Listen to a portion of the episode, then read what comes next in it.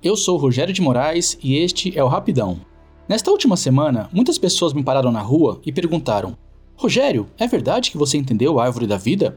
E eu respondi sempre com outra pergunta: Criatura, que diabos você está fazendo na rua? Obviamente que isso é uma piada, porque eu, como uma pessoa com o telencéfalo altamente desenvolvido e polegar opositor, tenho respeitado o isolamento social. O motivo da piada é que na semana passada eu citei rapidamente o filme Árvore da Vida, do Terence Malick, como exemplo de filme difícil de entender. Alguns amigos vieram comentar comigo sobre a experiência que tiveram com o filme, que foram das mais diversas. Por isso, minha dica de hoje é esse mesmo filme, A Árvore da Vida. Não porque seja um filme que vá agradar a todos, mas porque pode ser uma experiência estimulante. E não tem nenhum problema se, ao final dela, você não tiver gostado, porque mesmo assim, essa experiência poderá te levar a uma reflexão que mostre que filmes não precisam necessariamente serem narrativos. Ou seja, o cinema como arte não precisa se limitar a contar uma história com início, meio e fim. E nossa apreciação do cinema também não precisa exigir dele uma narrativa fácil de entender. Filmes como a Árvore da Vida podem se propor a ser uma experiência muito mais sensorial do que narrativa, e entender isso pode ajudar a encará-lo de outra forma. Por isso, não vou sequer tentar fazer uma sinopse da trama, porque ela pouco importa para a experiência que é ver o filme. Quer dizer, ela importa sim, mas vamos lá.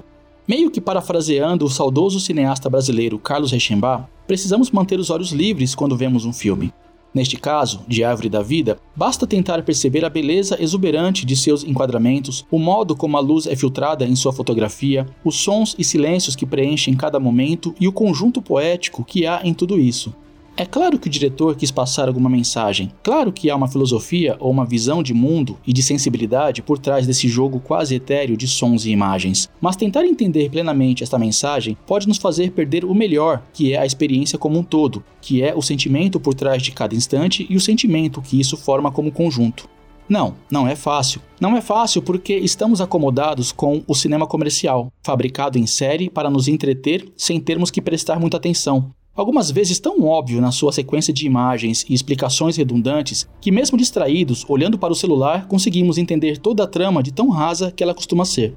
Talvez tenhamos sido deseducados em relação ao que o cinema pode ser como algo revelador de sensibilidades, como algo que pode ser absolutamente estranho, misterioso, desafiador e ainda assim prazeroso. E mesmo que se entenda tudo isso, tudo bem não gostar, tudo bem não embarcar na proposta do diretor, tudo bem não entender patavinas. Eu só insisti nesse filme porque acho importante buscarmos o entendimento do cinema como algo cuja potência vai muito além de apenas contar uma história, ele também pode contar sensações.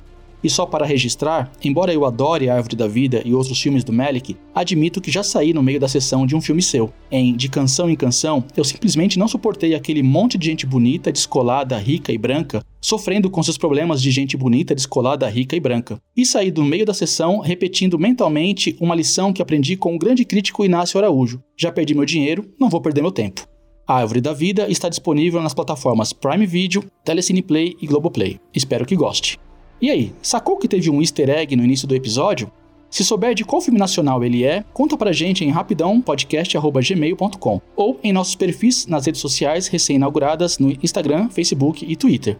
É isso aí, fiquem bem, não tenham vergonha de sair no meio da sessão e até a próxima.